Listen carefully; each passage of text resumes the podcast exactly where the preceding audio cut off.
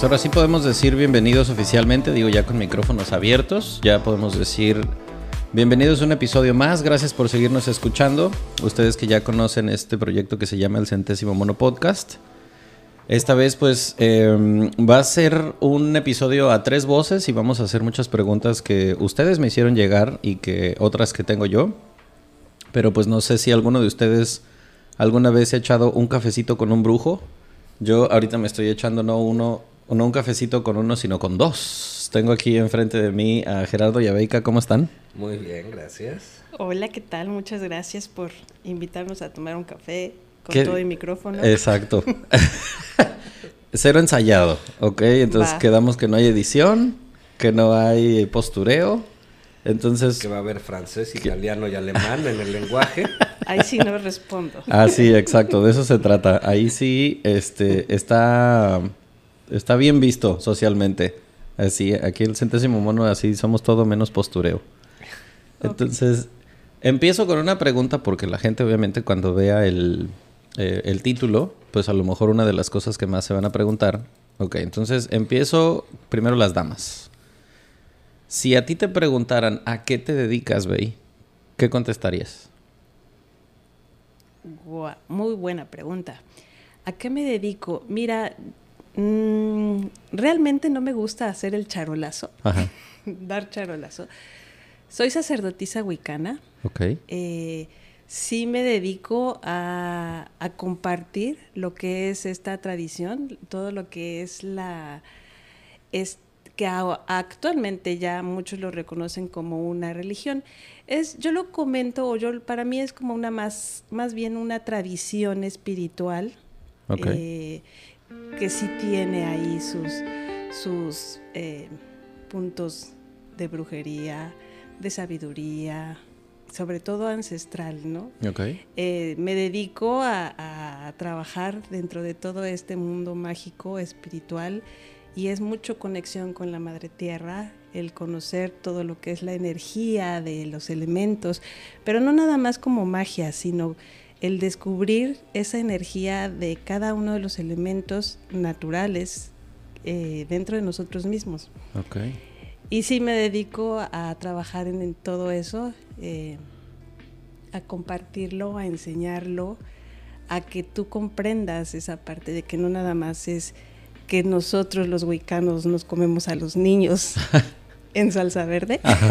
Solo se chillan mucho. Eh, y no, no es nada que ver, nada que ver con eso, sino que es mucha conexión con la madre tierra, rituales, el aprender de toda esta em, tradición ancestral, ¿no? Y, más que nada es el reconectar la energía de nosotros mismos como seres humanos con la madre tierra y todos los ciclos con los que vivimos con ella. Ahorita voy a regresar a ese, a ese punto porque a lo mejor eh, quien esté escuchando puede que tenga conocimiento de qué es la Wicca, habrá quien tal vez no lo sepa. Pero primero me, me reboto del otro lado de la cancha. Misma pregunta, Jera, si a ti te dijeran, ¿a qué te dedicas? ¿Tú qué haces en este plano? Mi, respuesta realmente es muy sencilla. Algo es, eh, soy estudiante de mi vida. Es a lo que me dedico, a estudiarme día con día. Eh, tengo funciones de otro tipo eh, que, que, son parte del chamanismo, que es el, el, proteger y cuidar a los demás dentro de mi alcance y mis posibilidades. Ok. Sí. Eh, dentro de, los estudios que yo traigo, ¿no? Pero realmente, ¿cuál es mi dedicación? Es estudiarme, estudiarme, estudiarme, el quitarme el que somos el, los que tropezamos siempre con la misma piedra, eso no, no está dentro de mí. Okay. Sí, y no soy el que, ah, dejo de tropezarme porque cargo la piedra, no, ni madres. la quito y voy a construir un castillo con esa piedra y en su momento estará terminado, ¿no? Pero siempre he sido estudiar, estudiar, estudiar cada movimiento y cada pensamiento de mi ser. Porque una de las, de las preguntas que le surgía a la audiencia cuando tocaba yo el tema de, bueno, voy a hablar de esta, em, como de esta materia, de este tema del que seguramente todos conocemos a alguien quien ha acudido a que le lean las cartas, a que le lean la mano, eh, gente que se puede jurar a sí misma escéptica, sin embargo, siempre que tiene oportunidad, acude con alguien que tiene alguna de estas capacidades. Son los más divertidos. El que yo no creo en nada, pero tírame las cartas, son los más divertidos. Nomás a ver qué pasa, pero a ver, léeme las runas, sí, ¿no? Sí, totalmente. Son los más divertidos porque, porque las caras que ponen son las mejores, ¿no? Son las de, de Lightway, ¿dónde, ¿dónde supo o cómo supo? ¿Vio mi Facebook o qué onda? Este güey tiene cámaras en mi casa. Sí. Y es que lo hablaba precisamente con eh, Paola, ella es astróloga, la entrevisté precisamente hoy, pero más temprano. Hoy fue un día muy espiritual y este, en ese sentido en el podcast. Pero hablando con ella, pues ella es inicialmente abogada. Renunció a la abogacía hace varios años y empezó el estudio en, el, en la astrología y se abocó completamente al tema de astrología y de, del Reiki, que es lo que más hace hoy en día. Pero ella me decía, de pronto cuando sentí yo el llamado, cuando sentí que, que estaba eh, que tenía esa capacidad, ¿no? Como para poder aprender y conocer y aparte compartir con la gente, pues cambió mucho su forma de vivir, cambió mucho todo lo que ella tenía pensado hacer. Pero ella me explicaba, bueno, cómo de pronto ella sintió ese llamado y fue muy fácil tomar la decisión, por así decirlo. Pero entonces, si yo tengo a una sacerdotisa de un lado y si tengo a un chamán del otro, primero tengo que preguntar, ¿Cómo llegaron a ese descubrimiento? O sea, ¿qué fue lo que te hizo decir, es por acá? Empiezo contigo, Bey. Claro que sí, mira, yo te voy a explicar algo súper fácil. Eh, yo siempre fui bien preguntona. Ok. Desde niña, ya sabes. ¿Y por qué? Ajá. ¿Y por qué? Y te explican, ¿por, qué es así? Ah, ¿y por qué? ¿No? Entonces, mi familia originalmente es católica. Okay. Toda mi familia. Toda. Toda. Todos. Eh, yo fui bautizada dentro del catolicismo, pero siempre cuestioné, siempre había algo de que, ¿por qué? ¿Por qué hasta aquí, no? O sea, ¿por qué la información encerrada en este cuadrado y que hay allá afuera? ¿No? Eh, el asunto comienza pues cuando empiezas a tener a lo mejor diferentes no sé si decir habilidades o a lo mejor sensibilidad más despierta que otras personas y cuando los mismos sacerdotes o padrecitos te empiezan a decir, no, eso no, no le hagas caso. Ah, ¿Y por qué no? ¿No? Entonces empiezas a leer y empiezas a investigar y empiezas a descubrir que hay otras cosas que, van más allá de a lo mejor eh, decir que Dios es el único que puede ¿no? Entonces, eh, yo comencé... O al menos el Dios en el que nos enseñan a creer. Exactamente, ¿no? Entonces comencé a leer, dentro de todo esto, comencé a leer, me enfoqué a lo que tenía que despertar, o tenía más bien que descubrir eso que me estaba como calcomiendo por dentro de que, a ver, vamos a investigar a ver qué es. Eh, y encontré, por ejemplo, te voy a decir el mundo de los ángeles y que también estuvo padre. Aprendí a, en ese eh, cursos que tomé, aprendí que todo lo que yo hacía antes, que era el, la canalización, que en los cursos de ángeles haz de cuenta que te dicen son angelitos, después aprendes que a lo mejor sí no es el, tus amigos imaginarios que tenías hace ah, tiempo, sino que pueden ser a lo mejor pues tus mismos ancestros, tus guías, no sé. O sea, vamos a decir que empezaste a entender algunas cosas que no, em, que no, que no cabían en la explicación del catecismo. exactamente. Pero que no necesariamente estaban peleadas con el catecismo. Eh, exacto, pero además si te das cuenta dentro de lo que es la religión católica, mm, también te dicen que los ángeles no, o sea, que nada de que canalices energía de ángeles. También eso está prohibido para ellos. Claro. Entonces dices, pues ¿cómo? Entonces, ¿quién me está ayudando con esto, no? O sea, ¿quién me está dando esta información que además es certera y, que, y que me está ayudando a, entender muchas cosas? Dentro de este proceso eh, empecé a leer, empecé eh, a, investigar un poquito más de lo que es el paganismo, de lo que de lo que quiere decir pagano y todo ese. ¿Y como más o menos qué edad tenías en este punto? Mira, tengo unos libros que me compré ya casada, este, que tendrá a lo mejor como 20 años. Ok. Eh, tengo un, concepto, un, no, un, ¿cómo dices? Un, un tiempo, para darme cuenta del tiempo en el que fue mi despertar, un parámetro, exactamente, cuando estaba embarazada de Valeria. Ok. Valeria Hace 20 años. Va a cumplir 21 años ahorita en enero. Y fue justamente, yo calculo que fue cuando estaba embarazada de ella, porque fue cuando, eh, además de que era chiquita, tenía mucha sensibilidad para escuchar y ver cosas, pero era la loquita, ¿no? De la casa.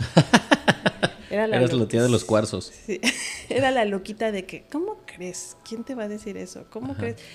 Yo leía, perdón, yo leía la, la, mano a mis primos y, a ver, vente la leo, ¿no? Y así como que, ah, sí, dale la mano a la niña para que se entretenga, ¿no? A mis primos mayores, yo era una niña, yo fui como la más chiquita de todos los primos mayores. Entonces yo les decía cosas.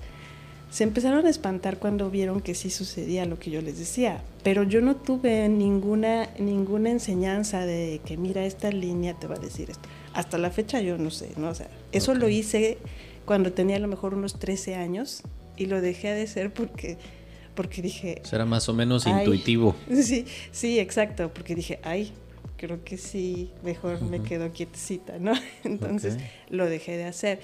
Este, pero cuando te empiezas a dar cuenta que, que, que, no, los demás no hacen lo mismo, entonces que sí empiezas a ser como el, el frijolito negro de la familia. Ajá y más cuando te dicen, no, es que eso no está bien, no, es que eso es malo, no. Entonces te empiezan a como que a poner eh, límites y te espantas. Pero esa curiosidad seguía existiendo en ti. O sea, adentro era como que me tenía que quedar calladita porque si no me van a o me encierran o me van a mandar de monja. Y, y sí me lo llegaron a decir. No, pues es que claro, o sea, la, restricción de muchas de estas cosas por... Y luego, mientras más tradicionalista la familia, pues peor, ¿no? Sí. Déjame que te diga que mi papá y mi abuela paterna eran súper brujos y creo que eran los más católicos. Ok. Ya no están ninguno de los dos, pero sí, súper brujos y, y, los más católicos. Entonces yo no sé qué programación tengamos o qué como defensa a lo mejor, ¿no? De, tanta, tanto em, señalamiento que hay hacia esas situaciones de brujería. Entonces, pues sí es algo que vas guardando y que te vas así como que poniendo tus barreras y no sacas. Cuando estaba embarazada de Valeria se empezaron a, otra vez a sensibilizar muchas cosas. El papá de mis hijos en ese entonces también era de que estás loca, ¿cómo dices eso? O sea, por favor, ¿en qué cabeza cabe? ¿no? Así me lo puedo imaginar. Yo hasta la fecha sigo diciendo que estoy loco. Ajá. Es muy sencillo, hasta la fecha. Te digo, eh, yo empiezo a los siete años. Ok. ¿sí? Y empiezo, soy el menor de cinco hermanos, todos varones, entonces yo sufro un, un abuso sexual a los siete años. Y pues en una familia de puro macho, pues, güey, no te quejes, calladito. Y siendo el menor, no podías hablar. Entonces, yo nunca cerré ese canal con mis amigos imaginarios. Siempre, pues, ¿a quién les platicaba, no? ¿A quién les puedo platicar de esto? Pues entonces les platicaba a todos mis amigos imaginarios, ¿no? Tengo una fiesta en la cabeza de cuates que hasta la fecha siguen, ¿no? Que dices, bueno, ya no sé si son ciertos o, o ya es un desmadre ahí, total, de locura, ¿no? Pero empiezo con eso, no, no cierro el canal y, tengo la posibilidad de ver diferentes tipos de especies, diferentes tipos de cosas, o sea... O sea, desde ese punto, desde la niñez. Desde la niñez, desde chiquillo, sí, pero siempre, como dice Beika, con una, una cuestionándome las cosas. y, por qué no se puede? ¿Y por qué, por qué todo lo que uno hace es malo? ¿Por qué si digo esto es malo? ¿Por qué? O sea, ¿por qué me mueva es malo para la gente? ¿Sí? Cuando te digo, todos mis cuates imaginarios me decían, no, tú muévete. ¿Sí? ¿Quieres, ¿Quieres, cortar la florecita? Córtala, güey. ¿no? O sea, no te sientas mal, güey. claro. tú hazlo. Entonces empiezo, me salgo a muy temprana edad de, casa de mis padres y entro al vampirismo en Querétaro, ahí en Ezequiel Montes, ¿no? Y empiezo a aprender nuevas cosas. Sí. ¿Qué edad tendrías en ese punto? Okay. Y cuando dices vampirismo, define, porque estoy neófito en ese punto. Hay muchos tipos de vampirismo. El que a mí me tocó literalmente, sí, eh, tomábamos sangre, íbamos a la piedra de Bernal en aquel entonces a buscar bolas de fuego que, que hasta la fecha siguen siendo consideradas como brujas a tratar de atraparlas. Sí, pero sí tomábamos sangre, no sangre humana. Bendito Dios, Ezequiel Montes tenía un buen rastro de burros y siempre teníamos sangre para todos.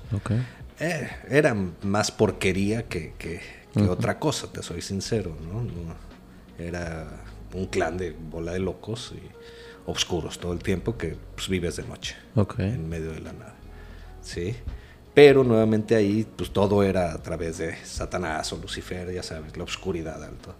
Y como dice, ¿y, por qué a huevo tengo que, que, ser con este? ¿no? Hay más. O sea, si yo veo muchos tipos de cosas en mi cabeza, hay más. Entonces dije, no, pues no es para mí. Y me salgo de, del vampirismo y entro a, a, la santería. ¿sí? Y empiezo mi camino de, de santero, me convierto en santero de una forma muy rara porque rompo muchas de las, de las costumbres de la santería, que tienes que pasar ciertos procesos y todo, y no, y venían sacerdotes de allá de, bueno, padrinos de, de, Cuba y me decían, no, güey, no, no, no necesitas que te hagamos los cortes, no, no pasa nada, y no necesitas. Y yo les dije, yo no voy a tener un lucero, no voy a alimentar a ningún muerto, qué hueva, cabrón. O sea, no puedo conmigo y quieren que cuide un muerto, sáquense. Wow. ¿Sí? Y aún así me dijeron, no, tú sí, quédate, quédate, quédate. Realmente después entendía el por qué era el quédate, ¿no? Porque, bueno, pues, te digo, no sé si mi locura, mi imaginación o lo que realmente veo eh, les funcionaba mucho a ellos, ¿no? Pero nuevamente era que te querían atrapar en una sola religión. Porque eso era algo que también yo quería tocar con ustedes, o sea, vamos, en, en este en este mundo de el esoterismo, de la espiritualidad, de la pseudociencia, de todos los arquetipos que quieras que puedan existir en este, este categorías, ¿no? De repente es como muy difícil para aquellos que no estamos empapados en el tema como diferenciar entre la brujería, el chamanismo, el este los santeros, o sea, vamos a decir, ¿existe alguna definición en la que uno pueda entender cuáles de ellas son a lo mejor disciplinas oscuras y cuáles no lo son? Es que realmente no importa, o sea, tú vas a un santero, el problema siempre lo he dicho, ¿no? Cuando llegan con un santero es porque ya pasaron por mil pendejos. Ok. Perdón que lo diga, pues ¿no? Así llegan, ¿sí? Y, y llegan y es que quiero a fuerzas eh, que frieguen al abogado que me está Ajá atacando. Un amarre. Sí, no, no, joder a alguien. Porque a eso llegan al santero. El santero no llegan por salud, no, o sea, llegan. Con el santero vas porque vas a joder a alguien. Cuando el santero hace mil, mil cosas buenas. Ok. Ajá. Pero entonces, claro, dices, tú quieres joder a alguien, yo tengo que entregar sangre. Y por eso son los rituales de los santeros, ah. donde hacen sacrificios a los animales. O sea, no es tanto que la santería sea toda oscura, sino que la razón por la cual la gente acude es... Sí, eh, el problema es la mm. voluntad. Cuando yo estaba ahí, yo tenía pleitos porque muchas veces llegaban y me decían, es que quiero joder a mi exnovio. No, güey, o sea, no lo hagas. Porque trae, trae un karma tremendo. O sea, se te va a regresar tarde o temprano en la vida se te va a regresar. No lo hagas, ¿sí? O sea, enfócate en ti. Ya, tu exnovio es exnovio, déjalo libre y enfócate en ti. O sea, levanta tu amor personal, tu autoestima. Sí, pide por ti, no por chingar al de la. Y el tóxico con un dolorón de estómago que no entiende por qué me duele la panza. Pinche vieja estaba con. Pero la gente es aferrada y a huevo quieren hacer daño. O sea, está en nuestra naturaleza el joder al que me hizo algo según mis perspectivas. y dices, güey, podríamos ofrendar una sandía, unas flores al mar y te iría de poca madre en la vida, ¿sí? Pero pues lo que tú estás pidiendo, pues sí, tráeme una cabra y un gallo negro, cabrón. bueno, tú pagarás el precio a la larga. Claro, es que la, o sea, la razón por la cual llegas con alguien en donde no encuentras respuestas o en donde no encuentras solución a aquel problema que tú crees tener, pues claro que también creo que se puede prestar a, mucha charlatanería de gente que dice tener capacidades y que realmente no lo es. Pues es que se aprovechan de las personas. Es muy fácil. Cuando alguien está necesitado, hijo, es bien fácil joderlo. Sí. Bien fácil. ¿Sabes qué es lo que pasa? Que la gente piensa que necesita ser o chamán o huicano o santero para fregar a alguien, pero realmente es tu voluntad. La brujería no es mala. O sea, la brujería es vil conocimiento de todo esto que te explicaba al principio, de cómo suceden las cosas, de la energía, de entender el movimiento de los ciclos, del dar para recibir, del hacer que todo se active. Pero si mi voluntad es fregar, joder, como dicen, entonces eso va a ser. O sea, independientemente de aquella este, corriente a la que estemos recurriendo, si tú... No necesitas ser un, santero para, para tener la voluntad de, hacer daño. daño. Un sacerdote católico con la voluntad de fregar bueno, ¿cuántas muertes ha generado o han provocado en la iglesia? No, claro. pues, si alguna vez tienen oportunidad de darse una vuelta por el Museo de Tortura de la Santa Inquisición, Dios mío, qué cosa. Eh, no te la crees, ¿verdad? Dices, no, mames, ¿qué, imaginación tenían estos cabrones para torturar yo salí con náuseas y así neta mal de un museo al que fui de tortura de la Santa Inquisición, pero ahí voy yo de pendejo a meterme a algo que sabía que no me iba a dejar nada chido. Pero es que ver los métodos de tortura dices que... Te dejó el conocimiento, güey, de decir, no mames, o sea, ya no puedo... No puedo confiar en esto. Enfocándolo a, religión o a una tradición espiritual, todos vamos al mismo punto, que es el amor incondicional. Si te das cuenta, tanto la Wicca como la santería, como el cristianismo, el catolicismo, como todas las, las tradiciones espirituales religiones, o como quieras llamarlo, vamos a un mismo punto. El problema es el, la, lo que llamamos como cuando se aferran a, ¿El apego? No, es el... Fanatismo. Fanatismo. Ah, ok cuando entonces ya tachan porque tú moviste la mano derecha y esa no era, era la izquierda, entonces te la voy a cortar. ¿sí? Porque ya está mal, porque la ley dice que, o sea, la interpretación de leyes, de libros y... No, y, bueno, creo que también es importante para que, para que mucha gente tenga perspectiva diferente a lo mejor de la que pueda tener. Ustedes como sacerdotisa, como chamán, como brujos, ¿ustedes han conocido, por ejemplo, eh, sacerdotes católicos o líderes espirituales que hayan acudido con ustedes? Sí. Sí, claro. Es que por, parte por ahí, o sea, ¿cómo es que los estudios más profundos de todas estas ciencias ocultas están en, en los, ¿cómo se llama? En los anaqueles de los libros de las bibliotecas del Vaticano. Exactamente. Eh, eh, por eso siempre hay que cuestionarlo todo. O sea, siempre va a haber una respuesta a lo que buscas. Por nomás es diferente el camino, pero al fin y al cabo todos vamos a llegar al día de la muerte, que es el final para todos. No importa, lo, todo lo demás es un sistema creado por el hombre, creyendo que debo de hacer y tengo que hacer, pero no, o sea, tu caminar es camínale, güey. ¿Sí? Sonríele y agradece todo. ¿Cómo, cómo, cómo fue esa, ese, esa transición en tu historia en la que primero decías, bueno, comenzaste en el vampirismo, después eh, hacia la santería?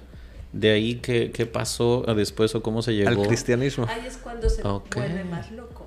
De ahí me fui al cristianismo y fui bautizado en el cristianismo y me querían de pastor ahí en Veracruz. ¿Qué tal? Es como si él sí está más loco. y, es, es, chistosísimo, ¿no? Porque como dices, ¿qué aprendí? pues me encanta porque me doy del wow. traque con la Biblia con cualquiera, ¿no? O sea, porque la he leído siete veces y, y, me encanta. Y es un librazo, como novela es un librazo. Sí, señor. ¿No? Entonces, y la recomiendo, pero me agarro con los pastores y, me defiendo y, me dicen, porque gracias a Dios tengo el conocimiento, ¿sí? Pero nuevamente llegó el punto en el que es que esta es la buena. Dije, no, no, la buena para quién, güey, pues será para otros, para mí no, esta a mí no me sirve, o sea, no creo que nomás haya uno, ¿sí?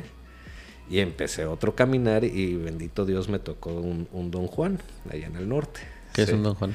Eh, es un chamán. Okay. Conocidos como los Don Juanes, ¿no? Que se llamaba Jorge, todo el Don Juan, así se le dice a los chamanes originalmente, pues, se les decía a todos, era Don Juan. Ok. Sí. Eso es aprendizaje nuevo para mí. Sí, por ahí está el libro de Carlos Castañeda, ¿no? De, okay. del Don Juan. que lo basan a un solo, no, no es uno solo. Carlos Costañeda estuvo con muchos chamanes, pero a todos se les dice Don Juan. ¿Y lo conociste a él y luego? No, y él fue el que, que, me dio el nuevo caminar, cabrón, porque chistoso me pasó como, yo les digo, me pasó la de Karate Kid, cabrón. Que llegamos muchos chamacos a, a su casa y fue desechando. Y mientras en su casa estábamos con el wax on, wax off y bárrete la, la entrada. Y pues, ¿qué me barro, güey? Si es puro desierto, cabrón. Pura tierra, ¿no? ¿Qué, barro? ¿En qué, momento acabo? Sí, ¿en qué momento acabo, no? Y, y, así nos trajo un rato hasta que quedé yo nada más. Fue eliminando a todos y ya cuando fue mi momento me dijo, órale, pues a caminar. ¿Cómo que a caminar? Vámonos. 44 días a caminar en el desierto. Tú y yo. Pero va solo entonces nomás me dio mi cantimplora con, con mi licuado de peyote y, a caminar, güey. Él iba conmigo cuidándome. ¿Sí? Wow. Y me aviento 40 días eh, eh, caminando en el desierto, llego a una cueva donde paso mis últimos cuatro días, que es mi renacer. Ok. Sí, ya es la, la última parte de, de limpieza.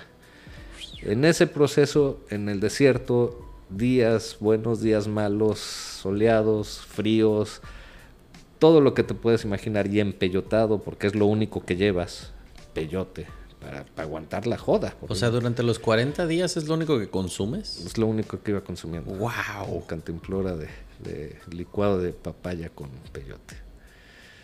No. Ah, entonces. Pero, ¿cómo sobrevive en 40 días un licuado? O sea. Eh, pues, no, pues él lo va preparando. O sea, ah, él va, él me va, no te dejan solo nunca. O sea, Él va checando, porque al fin y al cabo, empellotado. está más cabrón. Los piquetes de, alacranes, las mordeduras de serpiente, no lo sientes y no te pasa nada, te vale madre mientras estás empellotado. pero cada quien reacciona diferente, ¿no? Hay gente que no la libra ni al primer pisotón de alacrán ya valió madres. Ahí quedó, ¿no? Se le duerme la lengua y valió madres. Yo de verlos me duermo, cabrón, ¿no? sin que me pique. No, la neta vas tan empellotado que, que ves otro mundo. O sea, no, no vas en el desierto. O sea, ni, ni, ni te enfocas en que vas en el desierto, vas en una travesía totalmente fuera de lugar. ¿sí?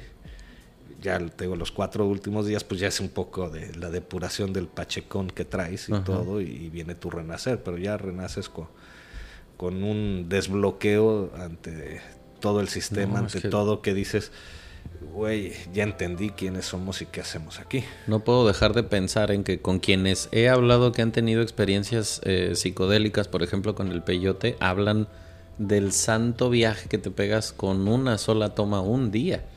Pero eso es porque está mal además. Mm. Eso está mal, la ayahuasca, el peyote, así de ven, vamos a echarnos un taco, porque hoy te lo venden como taco y cortan un gajo del peyote y te dan un, tu taquito de peyote. ¿sí? Eh, está mal, a, mí me prepararon antes mm. al viaje.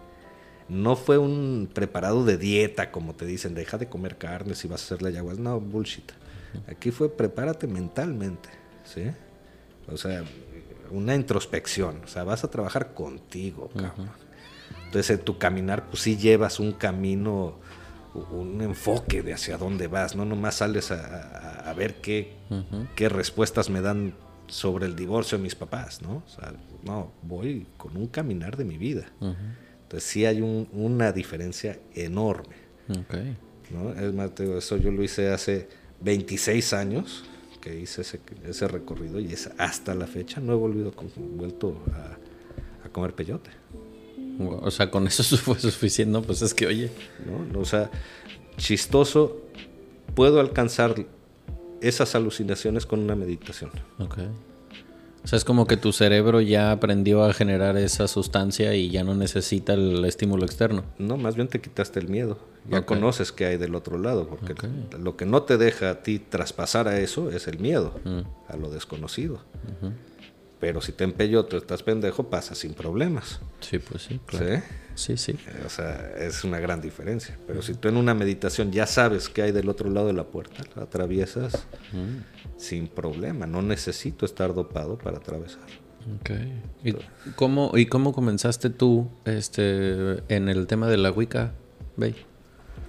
Pues por lo mismo que fue, hay un buscar entre libros y y, e historia que me topaba con ah, este empecé a buscar justo el tema de Wicca porque eh, yo buscaba más que nada una reconexión, como que debe de haber algo así, como qué es lo que, de dónde sale todo este como llamados. Hace cuenta que es como que te hace falta algo, como si te si te pusieras los zapatos sin calcetines.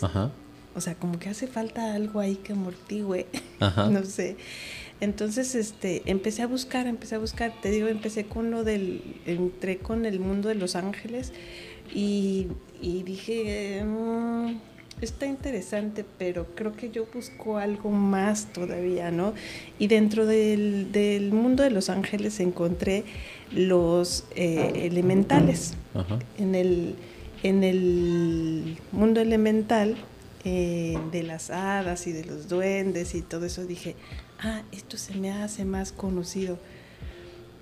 Y de ahí empecé a recordar que cuando yo era niña me subía a un árbol que estaba mero en la entrada de la casa y yo platicaba con alguien, un, alguien.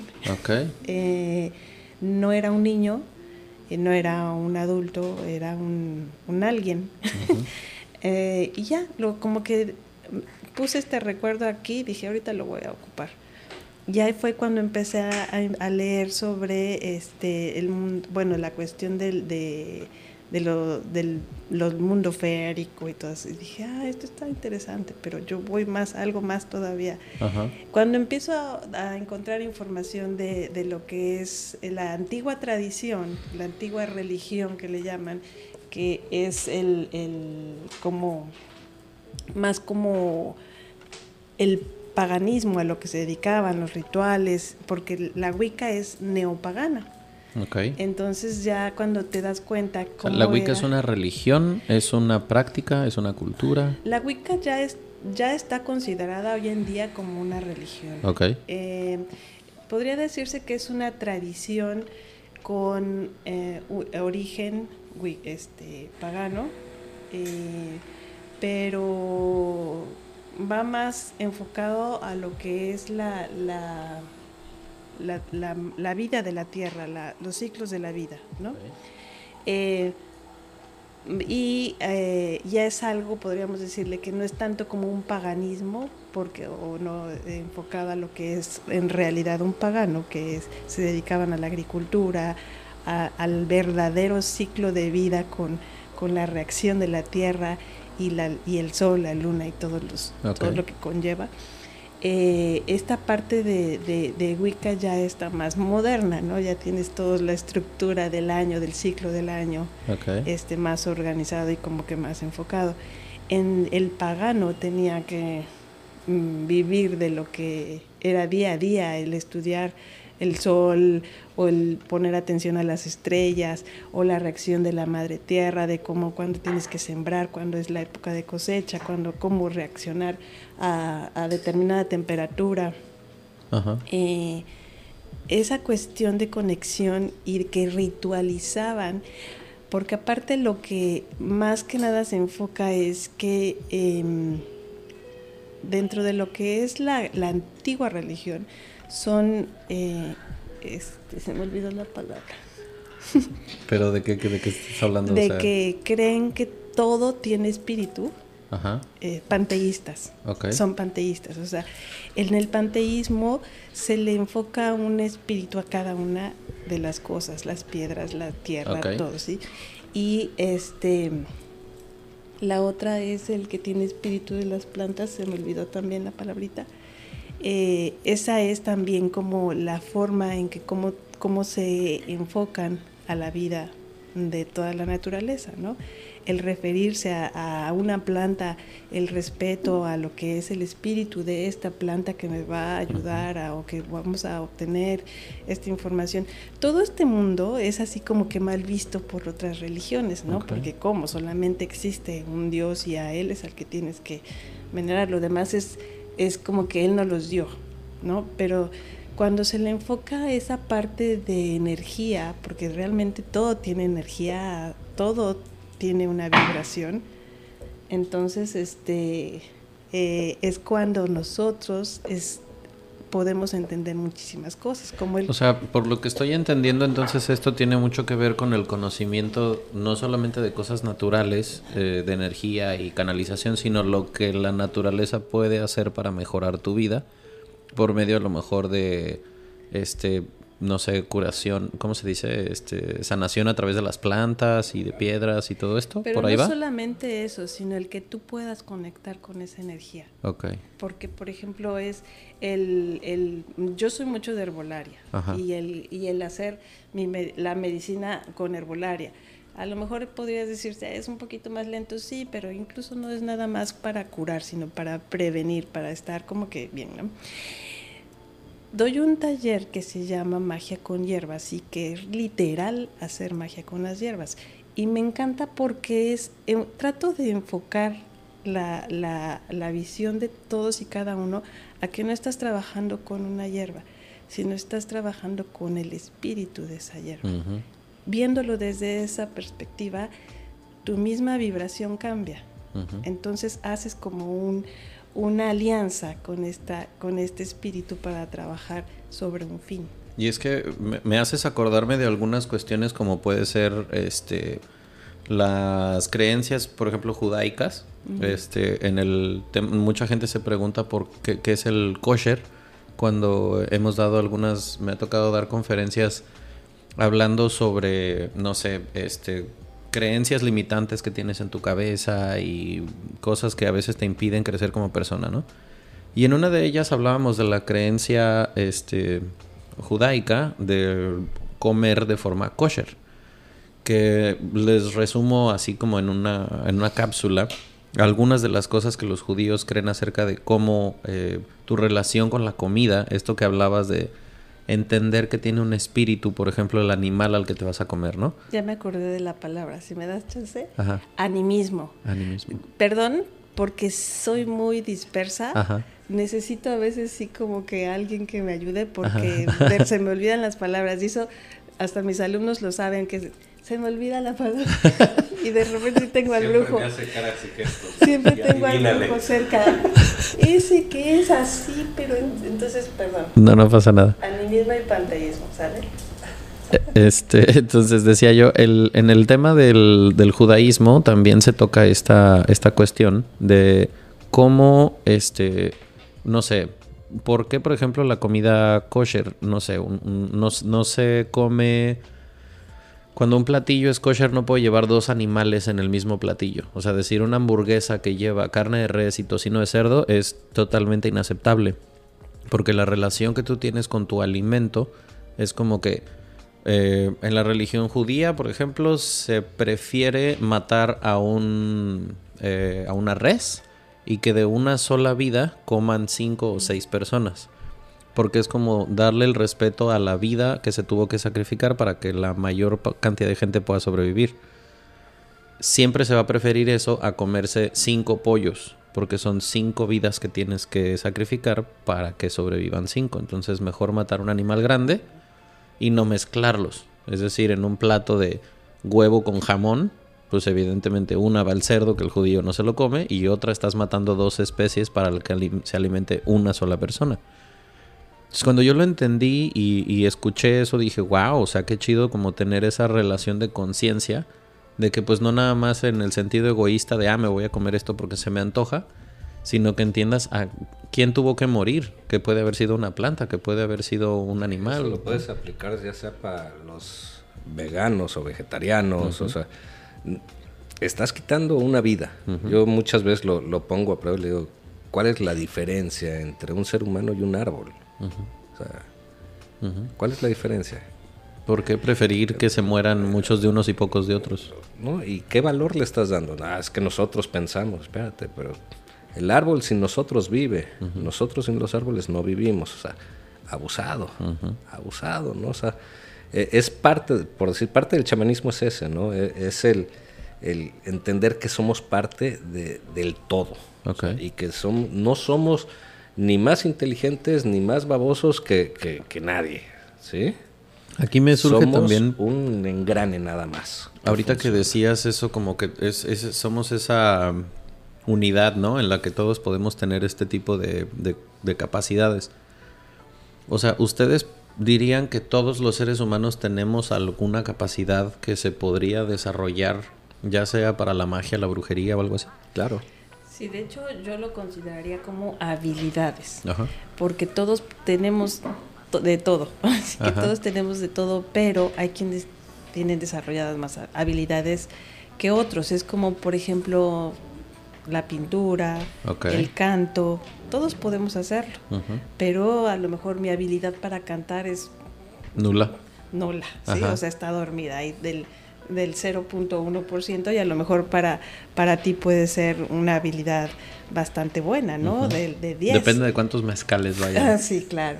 Pero todos podemos hacerlo, ¿sí? Ahí depende de, de, qué grado de habilidad o a lo mejor de que cómo lo ejercitamos, porque también se vale, también se puede. En cuestión de, de sensibilizar tu espíritu, a lo mejor tu glándula pineal, el, el, el meditar, todo esto son ejercicios. Y, el, y justamente la parte de espiritualidad es como ejercitar tu cuerpo para poder alcanzar a lo mejor una capacidad o una eh, tanto habilidad de motora. También espiritual se tiene que ejercitar. Porque también he escuchado de gente que de pronto identifica que tiene esas capacidades y, y les huye. O sea, no, no, es que esto estoy alucinando o van a que se los medique un, un doctor. Pero es porque justamente lo que te decía, somos como que marcados como que estás loco, como que estás mal y hasta el psiquiatra llegas a parar porque no todos tienen esa parte como que desarrollada y quienes ya lo tienen o que nacieron con esa parte muy muy habilidosa por así decirlo, es porque este pues ya nacieron así, ¿no? Y traes aparte el, gran conflicto del miedo, ¿no? Cultural. Que, que, bueno, de toda la historia, ahorita traemos ya más de 25 mil años de historia donde se nos ha implementado un miedo en la sangre de, hacia la muerte. Y ha habido muchas culturas que lo han tratado y han respetado mucho la muerte y la toman sin problemas, pero otras, hijo, si yo veo un muerto, si yo, no, güey, o sea, me, me da miedo. Yo mil veces, si ves a los muertos, habla con ellos. Wow. O sea, ¿cuál es? Tenle miedo a los vivos. sí. sí. o sea, tenle miedo a tu vecino, compadre, ¿no? Eh, el muerto, muerto está. Pero si eh, siguen en nuestro plano, no es de que, ay, ya tenemos un nuevo angelito, lo siento, no, no hay un nuevo angelito, regresó a la energía. Ajá. ¿Sí? Y se pueden hacer presentes. Llámalos y habla con ellos, no pasa nada. Es aprender a comunicarnos de otra manera, no a través de, de, un estado sólido del cuerpo, sino es ahora energéticamente, ¿no? Y sí me gustaría también preguntarles, porque es una de las preguntas que me llegó este por, por gente a quien le pregunté, bueno, supongamos que tú te echaras un cafecito con un brujo, ¿qué le preguntarías? Y una de estas preguntas muy comunes fue como, ok, ¿qué onda con todo este rollo que empezó a hacer boom vamos a decir, qué consecuencias puede tener para una persona el consumo de la ayahuasca, del sapo, del peyote, o sea, qué... Porque el lado, digamos, comercial o marketing lo conocemos, ¿no? El que el viaje astral. Pero ¿qué hay detrás de las bambalinas? No, no mames, no, ahí eh, está tremendo el asunto, porque ahora está... ¿Qué tengo que hacer para poderme meter toda la mierda que quiero? Ser espiritual. Ahora tengo permiso ya, ya no, antes eras clasificado como Pacheco, ¿sí? O marihuano, lo que quieras. Ahora eres espiritual, güey. y tienes respuestas, cabrón. ¿Sí? Entonces, ¿qué, ¿qué consecuencias, güey? Pues una ola de pendejos. Gigantesca. Porque sí me, sí me preguntaron específicamente qué tan probable es que alguien se quede en el viaje por el hecho de consumir algo como esto? Yo he atendido aquí en Cancún a más de cinco personas que no regresaron de la ayahuasca. Órale. Y es tremendo. Y hablo con ellas y están conscientes y te dicen, no voy a regresar porque mi vida era una mierda. Wow. Dices, pues bueno. Y sí, te soy sincero, estás viendo el entorno, a sus familiares que fueron los que me llamaron para hacer y pues, yo tampoco regresaba, güey. ¿Sí?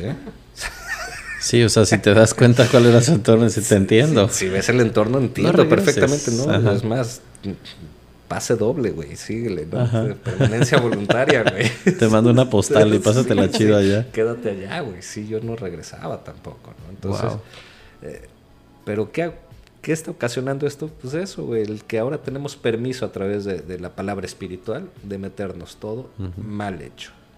Yo te puedo decir la ayahuasca.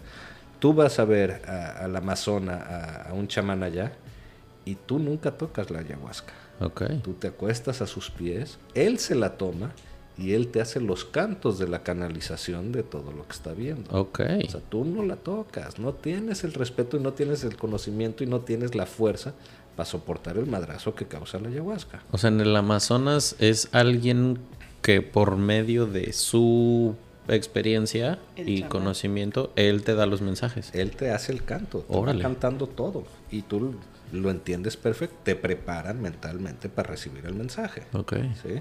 ¿Qué pasó? Eh, pues lo voy a tener que decir. Llegó un gringo, vio y lo negoció y ahora la mitad está haciendo ayahuasca y es más, aquí la venden y aquí la hacen. señores, ni siquiera es de la región, yo no sé qué se están metiendo. Sí, porque es una liana, ¿no? De lo más Son muchas, muchas raíces. Okay. Es un mengurje de raíces. Pues, y no creo que esté muy permitido volarlo de alitro por en el avión, güey. Mm, claro. Entonces, ¿qué les están metiendo aquí? Pues yo checaría más bien los ácidos y las tachas y todas las mierdas que les meten. Mm. Con algo de tierra para que sepa tierra y... ¿sí? Qué fuerte. y con el con el sapo y con el peyote. El sapo, pues ahora es nomás para ya dejé la cocaína, ya dejé las otras cosas, pero ahora le meto al sapo. O sea, es como el, este rockstar desmadroso que se metía a drogas y perico y ahora es cristiano. Y ahora es cristiano, exactamente. Ok, comprendo. Sí, o sea, eh, el sapo dices hacer un el viaje que te da eh, eh, el sapo es muy fuerte, no es largo como la ayahuasca, es muy fuerte, muy... Pero si tienes tantita consideración, dices, güey, sabes de dónde y sabes que son toxinas de defensa del sapo, o sea, sabes que lo tienen que torturar, hacer, sabes toda la mierda que trae eso para ti. Claro. O sea, no la, no la agarraban nomás por nomás, o sea, la agarraban para joder a los, los animales en cacería, hmm. para pendejarlos si querían atrapar un, un gatito, pues le ponían tantito al dardo y, lo, ponían pacheco. Órale. Sí, no lo usaban para viajar, güey. ¿Por qué? Porque es un veneno automático de defensa del sapo.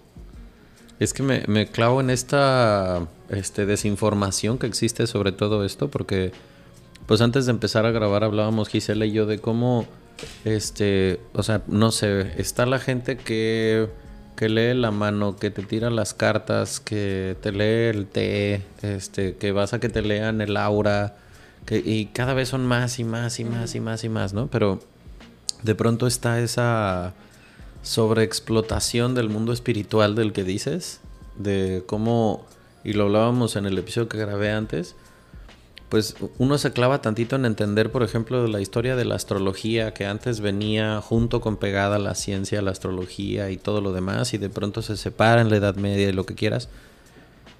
Surge este boom a partir de que cae el muro de Berlín y de que se abren, este, no sé, territorios que siempre estuvieron muy cerrados, imperios, el chino, este, no sé, la ex Yugoslavia. ¿Qué sucede?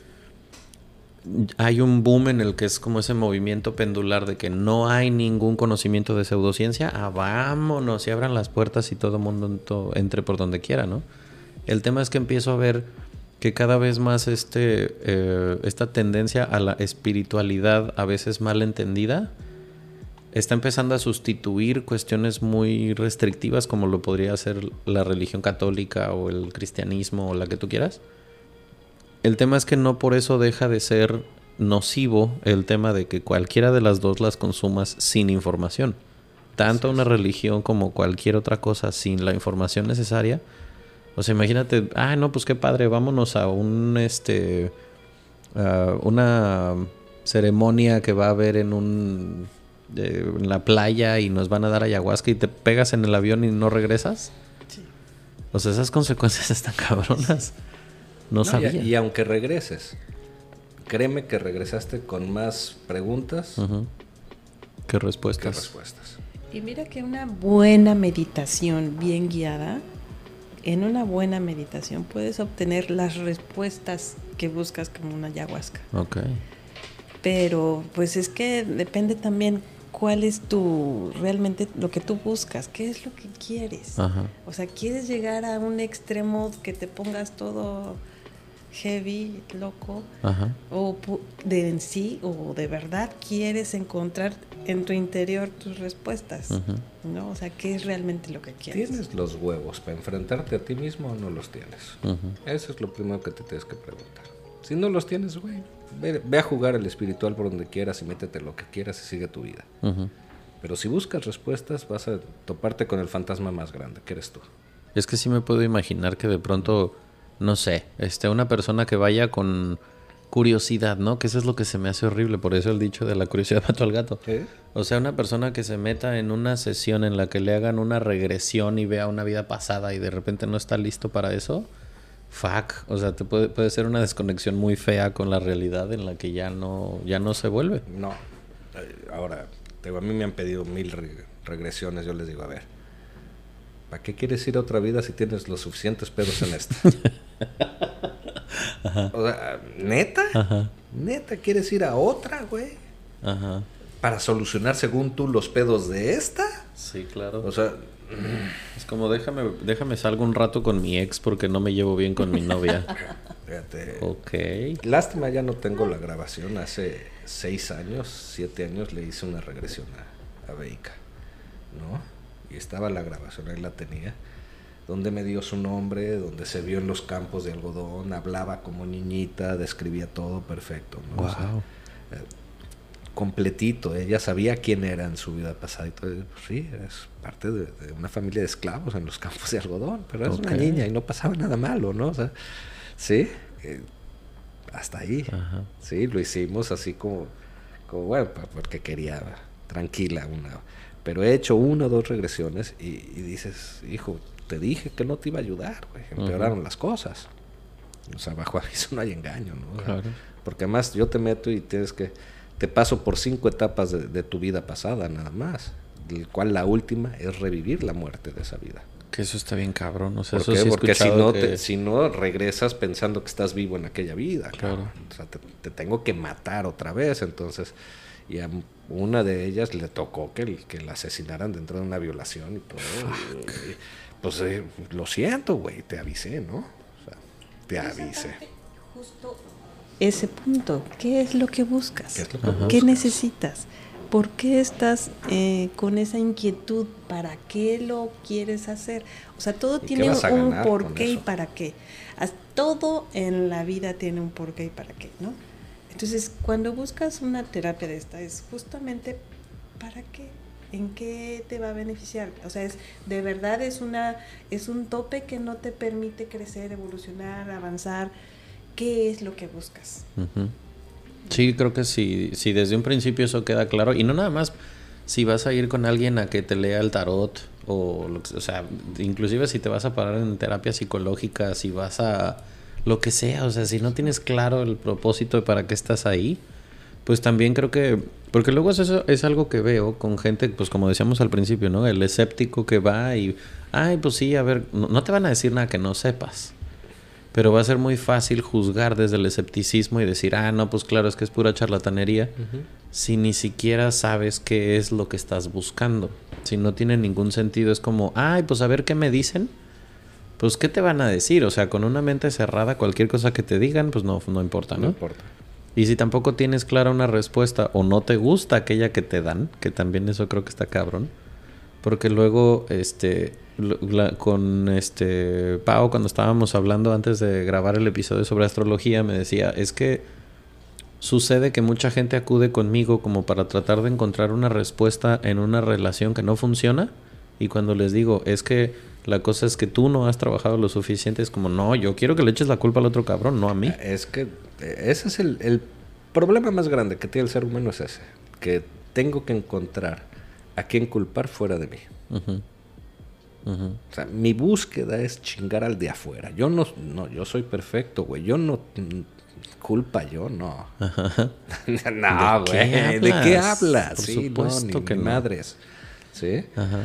Entonces, te digo, cualquier punto de tu vida, yo, en esta vida, te, en una meditación regresamos todo, vas a tener que aceptar la culpa. ¿Y ¿Quieres solucionar tus problemas? Acepta que tú eres culpable de todo lo que te ha pasado, bueno y malo. Y muchos me dicen, ay, es que a mí me violaron y, y, yo no tuve la culpa. Sí, créeme que sí la tuviste. Algo tuviste que ver ahí. Te pusiste en ese lugar, no escuchaste las señales de no te metas en ese... O sea, te hiciste güey. Pero llegaste a ese punto por algo, porque no cumpliste con el radar que, trae el cuerpo humano de, hacia allá no, no, no, no le hiciste caso a tu intuición porque, güey, mi cerebro es más inteligente que mi intuición, ¿sí? Pero créeme que somos culpables de todo. Y todos aquellos que, crean o que puedan sentir que tienen estas capacidades o que, a lo mejor las han dejado apagadas o las han ignorado por encajar, como decía Bey, no quiero ser el señalado y whatever o sea, ¿existe en su experiencia alguna forma en la que la gente se pueda dar cuenta de, cómo se puede desarrollar, cómo llega ese llamado, cómo, cómo se dieron cuenta a lo mejor ustedes dos en que, ah, tengo esta, tengo esta capacidad y la puedo desarrollar? O sea, ¿cómo, cómo, cómo suena esa campanita para saber que es por allá? ¿Sabes que cuando dejas de, de luchar en contra de y dices, ah, está bien, a ver, me escucho, a ver, me voy a dar chance, eh, el entender, mira, curiosamente la vida te va poniendo con personas que coincides con estas, con estos puntos, ¿no? Hay, hay personas en las que dicen, no, tú no me vas a entender si te explico, pero de repente te vas a topar con alguien en el que te, que te va a decir, sí, sí te entiendo, te escucho, ¿no? Cuando llegas a ese punto en el que tú te aceptas y que dices, sí, entiendo que hay cosas que a lo mejor tengo eh, habilidad para algo que, otras no, ¿no? Entonces, este, en el momento de que tú te aceptas y que dices, órale, va, se te va abriendo un panorama que es como magia. ¿Qué, te puedo decir? que como buscar tu clan, güey. Como que te vas, esa, esa oposición que tú tienes ante una situación que estás viviendo desde hace mucho, se te aclaran muchas cosas cuando tú mismo te aceptas. Es como salir del closet. ¿Sí? Yo estuve en el closet brujil hace mucho, durante mucho tiempo. Cuando yo la acepté y dije, sí, pues ya de aquí soy. O sea, así soy. Ahí es cuando de repente me topo con Gerardo, me topo con eh, otras personas que digo, no soy la única. Ok. O sea, cuando ustedes se conocieron, ¿quién le dijo a quién, oye, ¿qué crees? Tengo este chip. Realmente así, no. Pero bueno, yo cuando lo conocí a él, yo ya sabía que él era chamán. Okay. Yo no le decía, oye, yo veo esto, me pasan estas cosas, ahí siento así. O sea, de hecho, déjame te digo que yo soy muy miedosa para cuestiones este, paranormales y me pasaba muchísimo de chiquita, ¿no? incluso te puedo decir, mi papá tiene 20 años que falleció y cuando él, fíjate, cuando él fallece, eh, yo entro a su cuarto porque falleció con, pues ahora sí que en mis brazos, ¿no? Yo estaba en su casa, ya cuando se lo llevaron, eh, ya pasó todo lo que tenía que pasar. Entro a su cuarto como ver así como que, ¿qué pasó aquí? Y de repente estuve a punto así de... No lo vi porque yo le dije, o sea, estaba sintiendo como que se estaba haciendo presente y me dio miedo. Okay. Y le dije, no, no, no, no, no, por favor, porque me da miedo, o sea, no puedo aguantar esto. Y como que se calmó, ¿no? O sea, soy, soy, soy muy miedosa para esas cosas, pero justamente por eso, porque, porque eres señalado porque cuando porque te programan a que eso no está bien. Pero sigues teniendo esa capacidad. De sentir, de sentir sí, de ver. Y de retarlos también el otro día. Pero haz de cuenta, más que nada de escuchar. Okay. Y, de, de, percibir, de sentir, de escuchar, de, de, mensajes, ¿no? Eh, pude verlos alguna vez, pero sí fue algo que yo dije no ahí sí ya no voy a poder, es algo que no podría, ¿no? Entonces sí, esa parte la bloqueo, pero, por ejemplo, Gerardo sí, sí los puede ver, y entonces es algo que, que digo, no, esto que se lo que dijera, a lo mejor yo recibo mensajitos, pero sí es algo que todavía, a, la fecha, al día de hoy, ya, ya puedo incluso aceptarlo. Pero sí era algo que me daba como mucho miedo. imagínate. Y no, claro que me puedo imaginar que, que, gente que acude con ustedes de pronto te dice, no, pues es que nunca lo había dicho en voz alta, pero yo puedo hacer esto, yo escucho esto, yo percibo aquello. Sí. Cuando tú les dices, está bien, es normal, así como que... Habemos más como tú. sí, exacto. Porque eh, Juan Pablo, mi hijo, bueno, ahorita tiene 24 años, pero cuando era chiquito él me decía, es que oigo voces. Okay. Es que vi esto. Y entonces en mi mood de mamá yo le decía, sí está bien, platícame. ¿Qué estaban haciendo? ¿Qué decían? O sea, no es el de, no, ¿cómo crees? Estás loco. Ay, no, echa agua bendita. No, no, no. O sea. Este niño se le metió el diablo. Entonces, es el, el hacer que eh, está bien, es normal. ¿sí? Eh, Acércate un poquito más al micro, A lo mejor lo que necesitan es eh, alguien que los escuche. Okay. No te espantes, es algo normal, o sea, está bien. Okay. Eh, es como que no le puede decir a un niño, sí, es un muerto, ay, corre por No, claro, porque pues no va a entender mucho de lo que pasa. Pero también es así como que no hacerle ver de que, o sea, es, que es malo. Que es, malo, ¿no? Ni que, ni como programarlo a que tenga miedo. Porque esa es otra. Yo siempre tuve miedo de dormir sola desde chiquita. Eh, y, y, yo dije, eso es algo que no voy a permitir que mis hijos tengan. Ajá. Entonces, desde chiquitos, o sea, es tu cuarto, luz apagada, nada de que la, el foquito, no. Y no pasa nada, la, la oscuridad es normal. Y dije, Ay, pobre, yo me voy. Pero fue algo que, que a mí me dolía, así como que yo no podía hacer eso. Imagínate, yo dormí acompañada toda mi vida. Primero dormía en el cuarto de mis papás, después dormía con mis hermanos, después dormía cuando ya me casé, después cuando yo me casé y viajaba a mi marido en aquel entonces me pasaba Juan Pablo a dormir conmigo, o sea, no dormía sola hasta que hice una sanación ahí muy rara. Pero es que fíjate que se me hace interesante todo esto porque, o sea, alguien a lo mejor podría pensar que, ay, claro, pues como tienes conocimiento de estas cuestiones espirituales y metafísicas y todo esto, como que ya nada te da miedo, como que en tu vida ya no, puede haber, no, pues no, o sea. yo llevo 30 años y hasta la fecha da miedo. Ajá. Diferente, es diferente el miedo. Ok. Sí, o sea, ya sé que no, no pasa nada, ya todo. Inclusive cuando llego a ver seres ahí en una terapia o, que se no, luego luego se dan cuenta que yo empiezo a llorar. Okay. O sea, es para mí ya es hermoso, pero el corazón me lo tocas y está Puta, porque como si fuera a entrar a un concierto de Kiss, güey, o sea. Porque ves tanto de luz como de oscuridad, supongo. Es lo mismo. Ok. Es que no hay luz, no hay oscuridad, güey. ¿Cómo así? Sí. O sea, inclusive tú ves en esta tercera dimensión, vemos gracias a las sombras. o sea, nosotros nos movemos a través de las sombras. Estoy súper confundido, tengo como 800 preguntas en este momento. O sea, la tercera dimensión la tienes gracias a las sombras, si no sería plano todo. Okay. Entonces está, tus ojos ven a través de las sombras, pero entonces deja de pelear con eso. Y vas a ver sombras de todos tipos y colores y sabores. Es como luz, pues sí, conoces esta luz o la luz blanca, pero ¿cuántas gamas de, frecuencia de luz hay que no, no, percibes hoy en día porque tus ojos no te permiten verlo?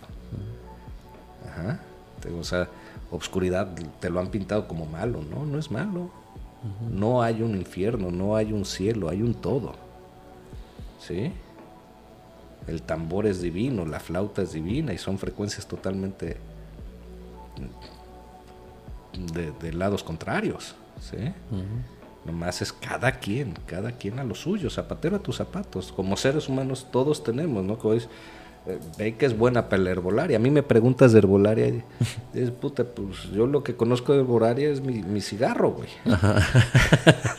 yo sé que con la mota vuelo, con el tabaco me relajo. Ahí termina mi La herbolaria no es lo mío. Y el vapor rupa al resfrío. Entonces ya están los que grandes bailarines que, que ayuda, la risoterapia que ayuda mucho y hay gente especial para eso, que tienen ese don, si lo quieres llamar de esa forma. Oye, pero mira, fíjate, algo que tú comentaste ahorita que es clave, realmente los que nos dedicamos a este, eh, el, en este mundo mágico, espiritual, somos personas normales, somos personas que como todo mundo dormimos, vamos al baño, comemos, reímos, lloramos. Eh, habrá quienes a lo mejor son dejan su parte sensible abierta, ¿no? Por ejemplo, yo te voy a decir que yo me puedo bloquear muy fácil cuando no me interesa algo, pero así de bloquearme de, de, a lo mejor si estamos nosotros cuatro aquí presentes y hay ruido aquí atrás, la dispersión. Desaparece, desaparece mira, para un mí. globo. desaparece para mí en ese momento. Incluso yo creo que por eso es mi, mi se me va el avión tan fácil. Porque es justo es eso, me ubico en el momento y, y se va. Pero sabes que me, se me hace muy interesante, muy importante recalcar eso que dices, de que no por el hecho de que alguien tenga una capacidad de ver, de percibir o de ayudar, o quiere decir que va a tener este un gato negro, un sombrero negro encima y va a vivir en una cueva en una montaña.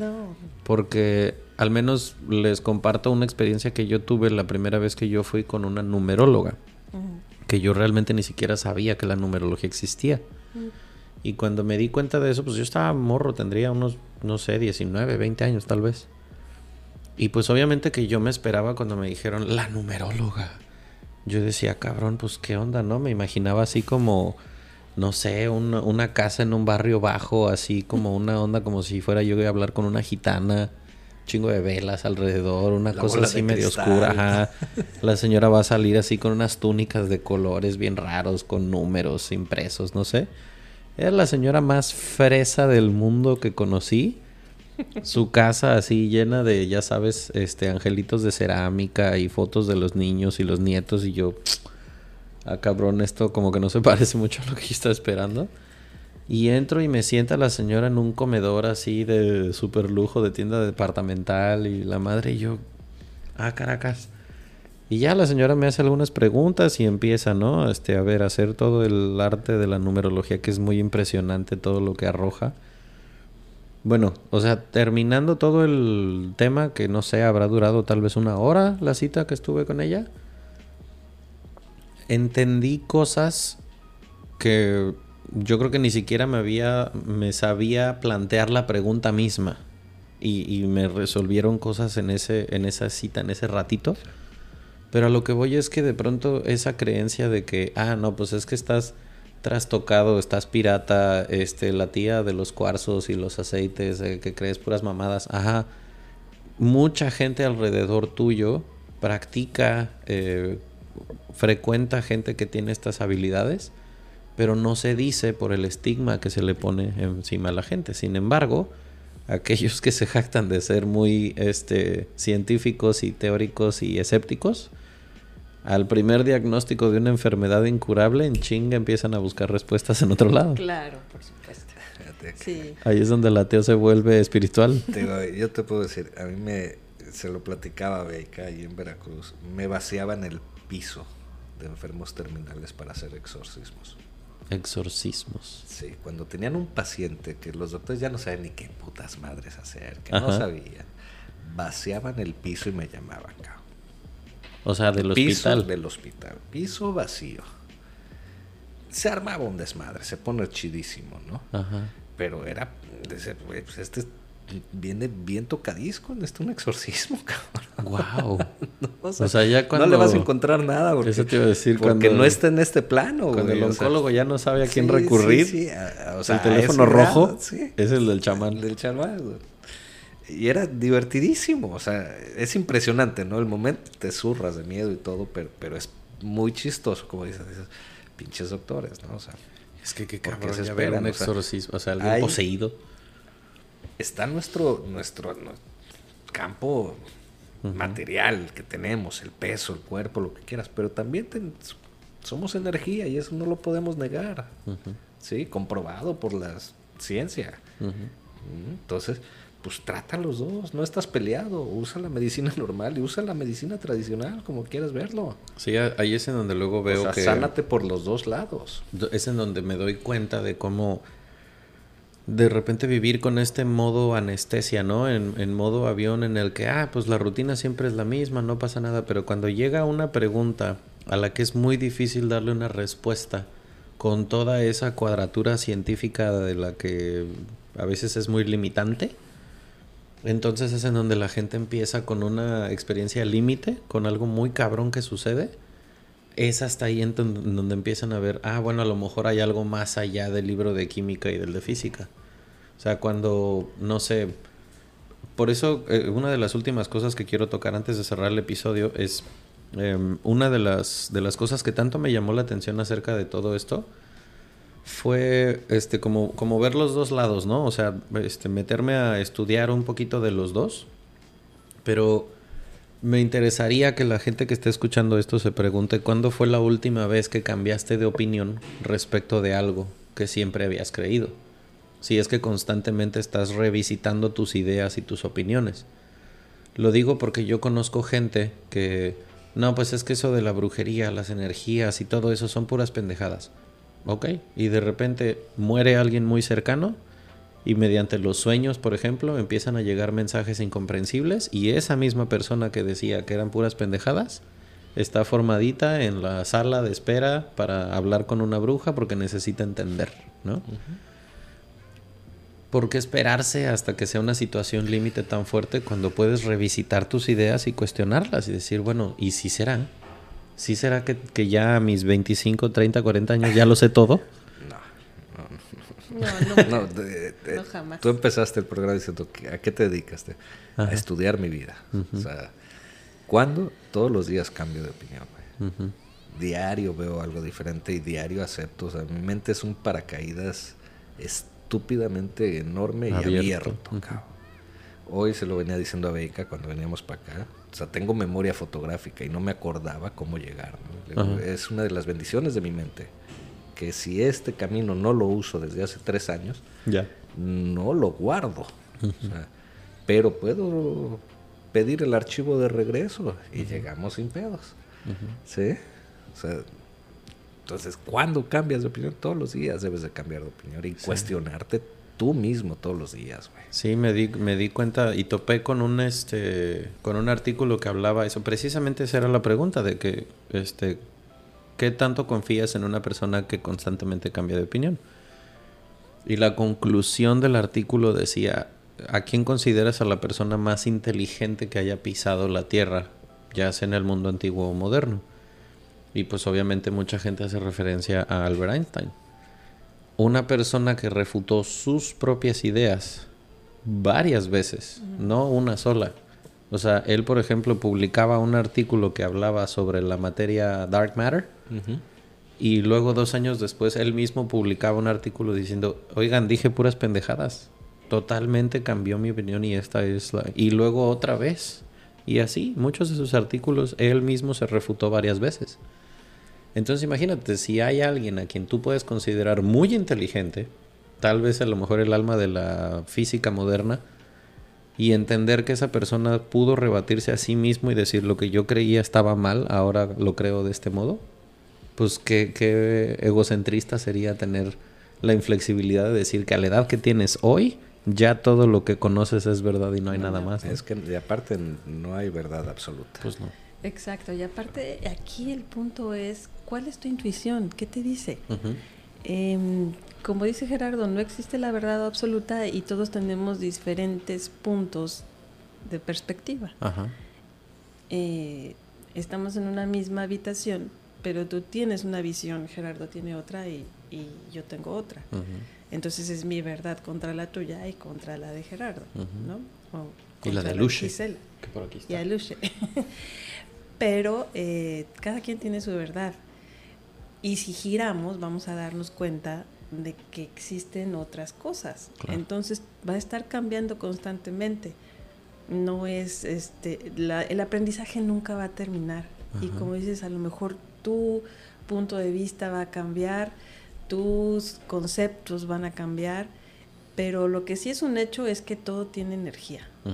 O sea, eso, eso no lo digo yo, ni lo dice la Wicca, ni lo dice el chamanismo. Todo tiene energía y todo tiene vibración. Y la respuesta ante eso, ante en la presencia de otra, otra vibración, pues tiene una reacción, ¿no? Entonces, siendo ese el caso, digo, sé que a lo mejor se van a quedar muchas preguntas que vamos a hacer para un episodio número dos, porque ya que lo escuchen a, a más de uno le van a surgir esas, este esas dudas. Este, pero bueno, mientras tanto lo vamos a dejar hasta aquí. Este, pues muchas gracias por habernos visitado, por compartir micrófono con nosotros. Este, en cómo los encuentran, porque pues sé que tienen programa y toda la cosa. Allá, una ventana a la magia en Facebook. Ok. Estamos en Facebook, nos encuentran como una ventana a la magia, justo que es la, podría decirse que es la página de la escuela, donde, publicamos todas nuestras consultas con el brujo también y, clases. Y ya, porque... Pues sí, que te pidan nuestros datos, güey. si alguien está interesado en una consulta. ¿Qué más necesitan? Lecturas de tarot con el brujo, que ahorita anda de promoción. Ajá. Eh, Sí, pues sí. es lo que necesiten. Ahí ya sabes que, Círculos de estudio Wicca. Dentro pues, todo. Si, si son ustedes esas personas que sienten que tienen alguna de estas este, capacidades que han dejado anestesiadas y quieren que eso cambie, pues precisamente qué bueno que escucharon este episodio. Pues nada, muchas gracias por estar aquí. Gracias a ti, por animarte a invitarnos, por tener el valor de tenernos aquí. Tenemos el valor y nos vale. Ambas. Muy bien, perfecto, me parece perfecto. Pues Muchísimas gracias, Aldo. Gracias y nos vemos en la que sigue. Adiós.